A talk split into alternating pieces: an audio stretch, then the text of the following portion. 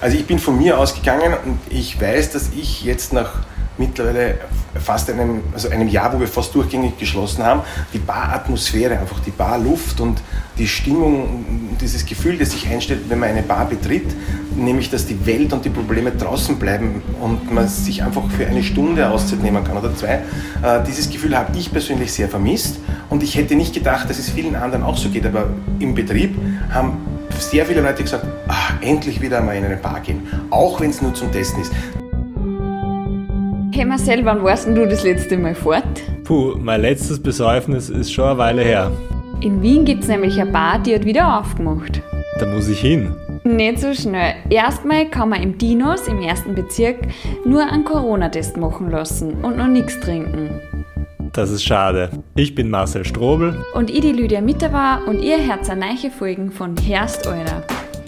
Die Folge wird unterstützt von A1. Wir bauen das Netz der nächsten Generation. Das beste A1 5 Giganetz Österreichs. Aber ohne dich ist es nur ein Netz und nicht die Möglichkeit, unlimitierte Freiheit zu erleben. Jetzt du. Mit den A1 5 Giga Mobiltarifen und unlimitierten Daten sowie Top 5G Smartphones wie dem iPhone 12 um 0 Euro. Du kannst alles im 5 Giganetz von A1.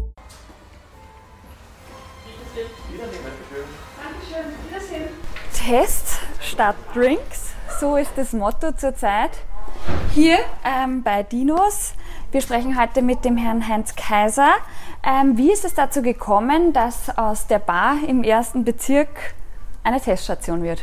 Nachdem äh, das Dinos, Dinos Apothecary Bar heißt, also die Apothekerbar, ähm, das hat auch einen Grund, weil ich im Zweitberuf Apotheker bin und ich bei meiner Tagesarbeit in der Apotheke gemerkt habe, wie groß die Nachfrage nach Tests ist und wie groß der Zustrom an testwilligen Personen, sodass wir in der Apotheke bereits an die äh, Kapazitätsgrenzen gestoßen sind, räumlich vor allem habe ich mir gedacht, es wäre doch eigentlich eine synergistische Geschichte, wenn ich die hier leerstehenden, traurigerweise leerstehenden Räume zumindest so nutzen könnte, dass wir äh, da die Testkapazitäten ein bisschen erhöhen können äh, für die Apotheke und ich gleichzeitig des Dinos einem vielleicht alten Stammpublikum wieder in Erinnerung bringen kann, neuem, Stamm, neuem vielleicht zukünftigen Stammpublikum zeigen und ein bisschen einen Werbeeffekt erzielen kann, dass die Leute dann, wenn wir wieder öffnen dürfen, des Dinos im Bewusstsein haben und es auch wieder besuchen. Die Idee hat sich sozusagen einfach aus der Kapazitätsgrenze in der eigenen Apotheke ergeben. Kann man das so zusammenfassen? Teilweise. Und andererseits natürlich war der Gedanke sehr stark, dass man so das Dinos ins Gespräch bringen mhm. könnte, so ein bisschen eine kleine Werbeaktion. Mhm. Wie viele Tests werden da jetzt täglich durchgeführt? Das ist äh, variabel. Also das, ist, äh, das variiert sehr stark, aber das können bis zu 70 Tests am Tag sein. Okay. Ihr habt offen ab 12, 12, Uhr? Montag bis Samstag von 12 bis 19.30 Uhr. Wichtig ist zu erwähnen, dass man bei uns keine Voranmeldung braucht. Man kann, wenn man möchte, über die Homepage von Virinox sich äh, vorab einen Termin reservieren, aber man kann jederzeit spontan herkommen und man wird nie länger als fünf Minuten warten. Ähm, wenn Sie das vielleicht noch kurz beschreiben, ich komme da zur Tür herein dann melde ich mich an, wie läuft es so ab, wie lange bin ich dann da und wie lange muss ich auf das Testergebnis warten? Also Sie werden von Anfang an geleitet, es gibt Hinweise, wie Sie sich zu verhalten haben. Im Dinos haben wir jetzt äh, einen Eingangsbereich, da erfolgt die Registrierung, da äh, desinfizieren Sie sich zuerst die Hände und dann wird ein Anmeldeformular ausgefüllt. Äh, und sollte jemand in der Zeit getestet werden gerade, dann gibt es drei Wartebereiche mit je 20 Quadratmeter für je eine Person in, der Warte, in dem Wartebereich wird Sie der Rezeptionist, den wir haben, bitten zu warten. Und wenn die getestete Person äh, das Lokal verlässt, dann kann die zweite äh, Person den Testbereich betreten. Das heißt, das ist im Testbereich immer nur eine Person. Bevor sie zum Testen kommt, wird noch von dem Rezeptionisten sozusagen, ich nenne ihn einmal so, werden die Daten aufgenommen. Das heißt, die Daten vom Anmeldezettel werden in den Computer übertragen und die E-Card und der Ausweis kontrolliert weil somit ist es für den Zutestenden gratis und das ist auch ein wichtiger Punkt, das ist nicht zu bezahlen. Wir können auch nur Leute testen, die eine gültige österreichische E-Card haben, können nichts kassieren. Dann geht er in den Testbereich und wird dort vom Tester getestet. Das ist ein nasopharyngaler äh, Rachentest, also Nasen- oder Rachen, Schleimhaut wird äh, der Abstrich genommen und das dauert 20 Sekunden und dann kann die Person wieder gehen, weil mit, anhand der aufgenommenen Daten, wo die E-Mail-Adresse weiter auch aufgenommen wurde, wird das Ergebnis nach 15 bis 20 Minuten auf die E-Mail-Adresse versandt. Jetzt habe ich vorher schon den Rezeptionisten getroffen, der ist ganz schick gekleidet. Wir sind da in deiner Bar und es spielt auch leicht äh, Hintergrundmusik. Möchte man so vielleicht auch ein bisschen Normalität bei einer doch nicht so normalen Sache vermitteln oder was ist so der Hintergedanke? Ganz genau. Also ich bin von mir ausgegangen und ich weiß, dass ich jetzt nach mittlerweile fast einem, also einem Jahr, wo wir fast durchgängig geschlossen haben, die Baratmosphäre, einfach die Barluft und die Stimmung, dieses Gefühl, das sich einstellt, wenn man eine Bar betritt, nämlich dass die Welt und die Probleme draußen bleiben und man sich einfach für eine Stunde Auszeit nehmen kann oder zwei. Äh, dieses Gefühl habe ich persönlich sehr vermisst und ich hätte nicht gedacht, dass es vielen anderen auch so geht, aber im Betrieb haben sehr viele Leute gesagt, ach, endlich wieder einmal in eine Bar gehen, auch wenn es nur zum Testen ist. Das war eigentlich nicht die ursprüngliche Idee. Meine, also für mich privat schon. Ich wollte die Bar einfach wieder beleben, aber dass es vielen Leuten auch so geht, das ist mir erst dann bewusst geworden. Aber natürlich, das Anbieten eines eher unangenehm, einer eher unangenehmen Sache, weil keiner geht gern testen und lässt sich gerne in der Nase bohren. Aber wenn ich das zumindest in einer schönen, feinen, angenehmen Umgebung machen kann, die mein Auge erfreut und entspannt und ich dabei Musik hören kann, dann ist es besser, als ich gehe in irgendein Labor oder irgendeine andere, eine andere eher mit Krankheit assoziierte Umgebung. Mhm. Wie oft haben Sie da zum Beispiel schon selbst getestet oder testen Sie hier in der Bar selbst auch? Äh, nachdem ich in der Apotheke auch tätig bin und wir dort testen müssen, muss ich ehrlich sagen, ich habe vom Testen jetzt einmal vorläufig genug. Also ich habe, mhm. Weiß nicht, wie viele tausende Leute jetzt getestet, seit das aufgekommen ist, seit Anfang Dezember. Und äh, wir haben hier Gesundheitspersonal, das eine Vorbildung hat und dieses Personal bekommt auch noch eine zusätzliche Ausbildung von einer Erste-Hilfe-Organisation genau für diese Tests. Das wird auch zertifiziert und die nehmen die Tests hier ab. Sie haben vorher gesagt, traurigerweise hat natürlich die Bar jetzt geschlossen. Wenn wir vielleicht auf das näher eingehen, wie ist Ihnen jetzt da gegangen? Fast ein Jahr geschlossen. Wie ist die Situation persönlich für Sie als Gastronom auch? Naja, es ist ja, von, man darf ja das nicht in der Vergangenheit darüber reden, denn es ist ja nach wie vor so und es ist auch kein Ende abzusehen und so wie es sich im Moment entwickelt, wird das auch noch länger so bleiben. Und es geht mir wie sehr vielen anderen Gastronomen, vor allem Nachgastronomen. Wir hatten eine kurze Phase im Sommer, wo wir ein bisschen an Umsatz machen konnten, aber aufgrund der Einschränkungen war das zum Leben zu wenig und zum Sterben zu viel. Und dann wurden wir wieder neuerlich geschlossen. Und äh, wir haben erst kurz vor, dem, vor der Pandemie geöffnet, also wieder eröffnet im Dezember 2019 hatten, hatten also drei Monate Normalbetrieb, was sehr wenig war. Und wir haben viele Investitionen getätigt. Das heißt, es ist alles, es ist finanziell natürlich wie bei allen anderen sehr prekär und äh, man kann nicht voraussagen, wie das weitergeht oder ob es weitergeht.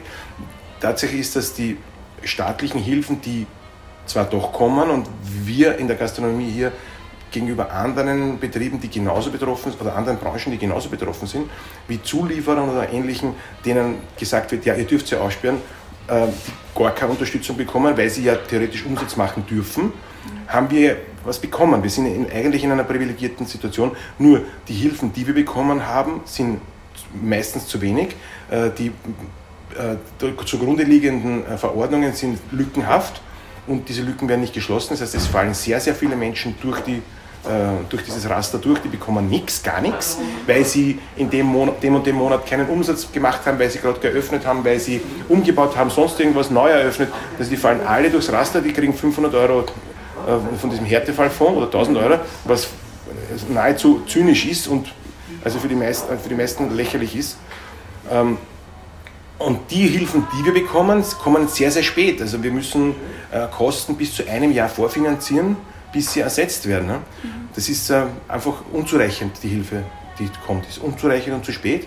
Und die Vermieter, also in meinem Fall der Vermieter, weiß ich, und bei den meisten anderen auch, die sind äh, völlig erbarmungslos.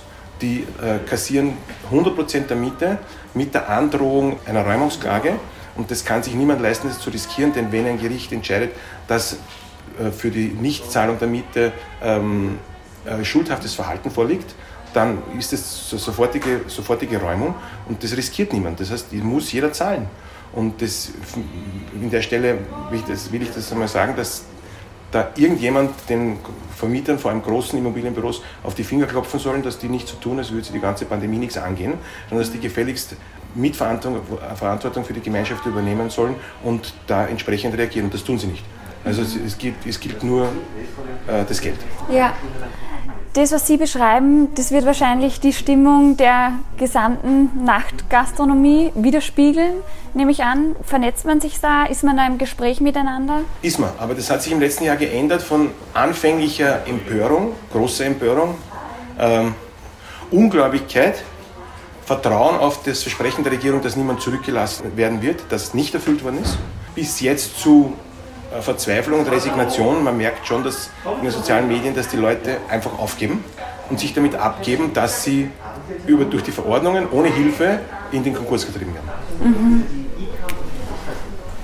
Jetzt ist aber so, ähm, dass ja vielleicht eine Öffnung zumindest mit Schanigarten bevorsteht. Betrifft Sie das jetzt mit der Bar auch? Können Sie da irgendwie was damit anfangen oder Nein, hat das gar nicht? Also nicht also in unserem speziellen Fall haben wir noch das Pech, dass vor dem Haus eine Baustelle ist, weil das Haus renoviert ist. Das heißt, wir können gar keinen Schanigarten eröffnen. Es gibt die Ankündigung vom Bürgermeister Ludwig, dass solchen Lokalen dann irgendwo ein Schanigarten zur Verfügung gestellt wird.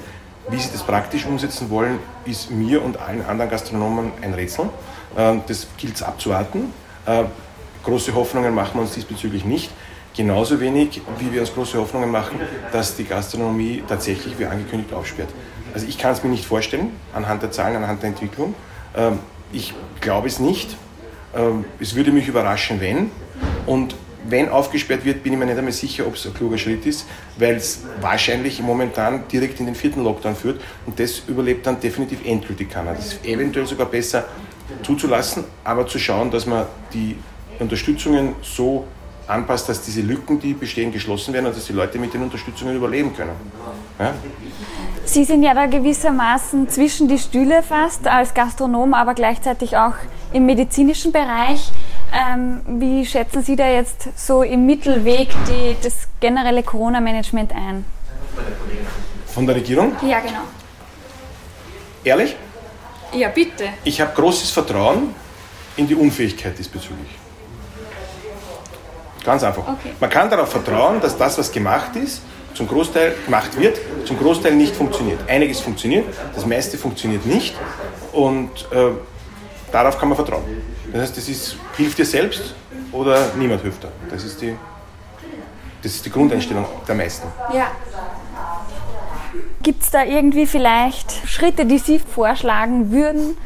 Oder ist da einfach schon so eine gewisse Müdigkeit oder Frustration da. Schritte gesundheitspolitisch, was Ja, oder welchen Weg könnte man gehen, außer eben, dass die Staatshilfen besser ankommen? Sozusagen. Das Problem ist, dass jeder andere Weg alle Maßnahmen des vergangenen Jahres ad absurdum führen würden. Wenn, die Leute, wenn, wenn man jetzt sagt, wir sperren trotz hoher Zahlen wieder auf, dann fragt sich die Bevölkerung zu Recht, na, warum habt ihr das nicht schon viel früher gemacht? Das heißt, es bleibt den Verantwortlichen, in deren Haut ich jetzt nicht stecken möchte, gebe ich ehrlich zu, nichts anderes über diesen Weg zu weiter zu beschreiten. Auch also gesundheitspolitisch, ich bin kein Mediziner und ich maße mir nicht an, das zu beurteilen, ob die Maßnahmen medizinisch gerechtfertigt, überzogen, nicht oder doch sind. Ähm, Im Zweifel bin ich dafür, die Maßnahmen aufrechtzuerhalten, ne, weil da ist man auf der sicheren Seite. Aber man muss den äh, Betrieben, die betroffen sind, so wie versprochen, tatsächlich finanziell wirkungsvoll und nicht alibihalber wirkungsvoll helfen. Und zwar allen. Das darf wirklich niemand übel Es kann nicht sein, dass einer davon durch den Rost fällt und nichts bekommt. Und das passiert im Moment zuhauf. Aber es gibt keine andere Möglichkeit. Man muss den Weg jetzt weitergehen. Solange bis die Impfung so weit fortgeschritten ist, äh, dass, alle, dass, dass sich der Virus, das Virus nicht mehr ausbreiten kann, äh, beziehungsweise bis die Zahlen so weit sinken, dass man mit diesem Zugangstest, und das halte ich für eine sinnvolle Variante, äh, trotz aller Kritik an den Tests, dass die Sensitivität, Sensitivität oder Selektivität nicht so hoch ist. Es kann natürlich sein, dass einige Leute durchrutschen. Es gibt hundertprozentige Sicherheit nirgends und nie im ganzen Leben nicht.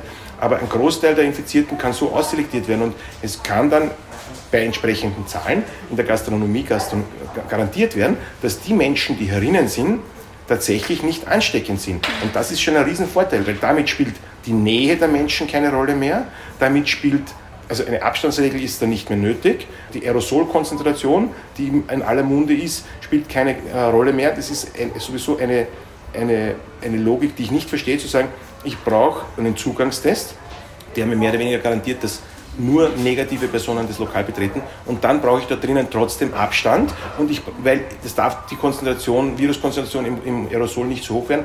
Welche Viruskonzentration? Ich habe ja negativ getestete Personen.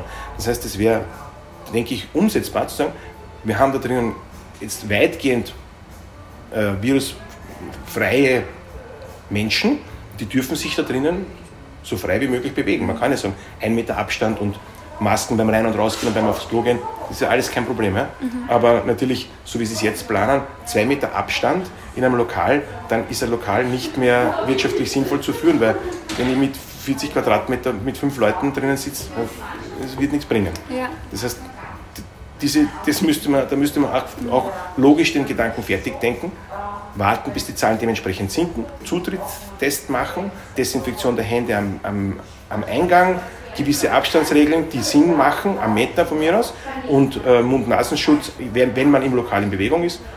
Und dann müsste das eigentlich funktionieren. Mhm. Bis das soweit ist, wird es wahrscheinlich noch ein bisschen dauern.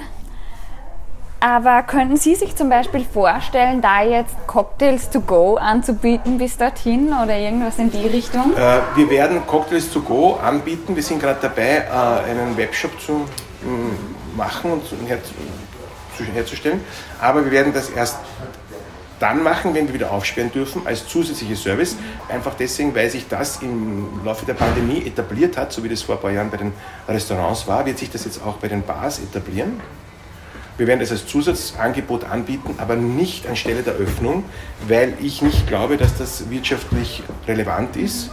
Und das ist einfach eine Beschäftigungstherapie für die Bars und für die Angestellten und auch eine Möglichkeit für die Bars in Erinnerung zu bleiben und sich den Gästen sozusagen in Erinnerung zu halten. Aber ich glaube nicht, dass es in irgendeiner Form wirtschaftlich ist. Und den Anspruch auf Unterstützungen verliert man dann auch weitgehend. Mhm. Das heißt, das ist eher ein Eigentor, glaube ich, während ja. der Pandemie. Insofern. Ich kann es nicht für alle entscheiden, aber ich habe für mich entschieden, wir machen es erst dann als Zusatzangebot, wenn wir wieder offen haben. Mhm. Wenn Sie wieder offen haben, Sie haben ja vorher schon angesprochen, dass man vielleicht auch neues Publikum durch die Tests gewinnt. Haben Sie da vielleicht auch schon Gespräche ergeben oder dass eben Leute, die da testen waren, gesagt haben, hey, da geh mal her? Fast jeder. Also es klingt jetzt ein bisschen angeberisch, aber es ist, nachdem Sie mich danach fragen, es ist wirklich fast jeder mhm. und es überrascht mich, wie groß die positive Resonanz ist. Das ist sehr fein. Okay. Sie selber haben ja schon zahlreiche Preise auch gewonnen mit Cocktails und so. Den einen oder anderen. Den einen oder anderen, ja tun Sie jetzt dann einfach in der Freizeit noch weiter kreieren vielleicht oder wie hält das auch vielleicht dann bei Laune, wenn die Aussichten mal nicht so rosig sind? Also, ich mache dieses Geschäft mit den Cocktails. Also, ich, ich, bin seit 1984 in der Gastronomie und seit 1990 ähm, im Barbusiness. Ein, zwei Jahre ohne dem können diese Leidenschaft äh, nicht einmal ankratzen. Also das ist, macht mir keine Sorgen. Privat kreieren tue ich nicht, weil wir die Bar runtergefahren haben und ich habe jetzt auch gar keine, gar keine Möglichkeit.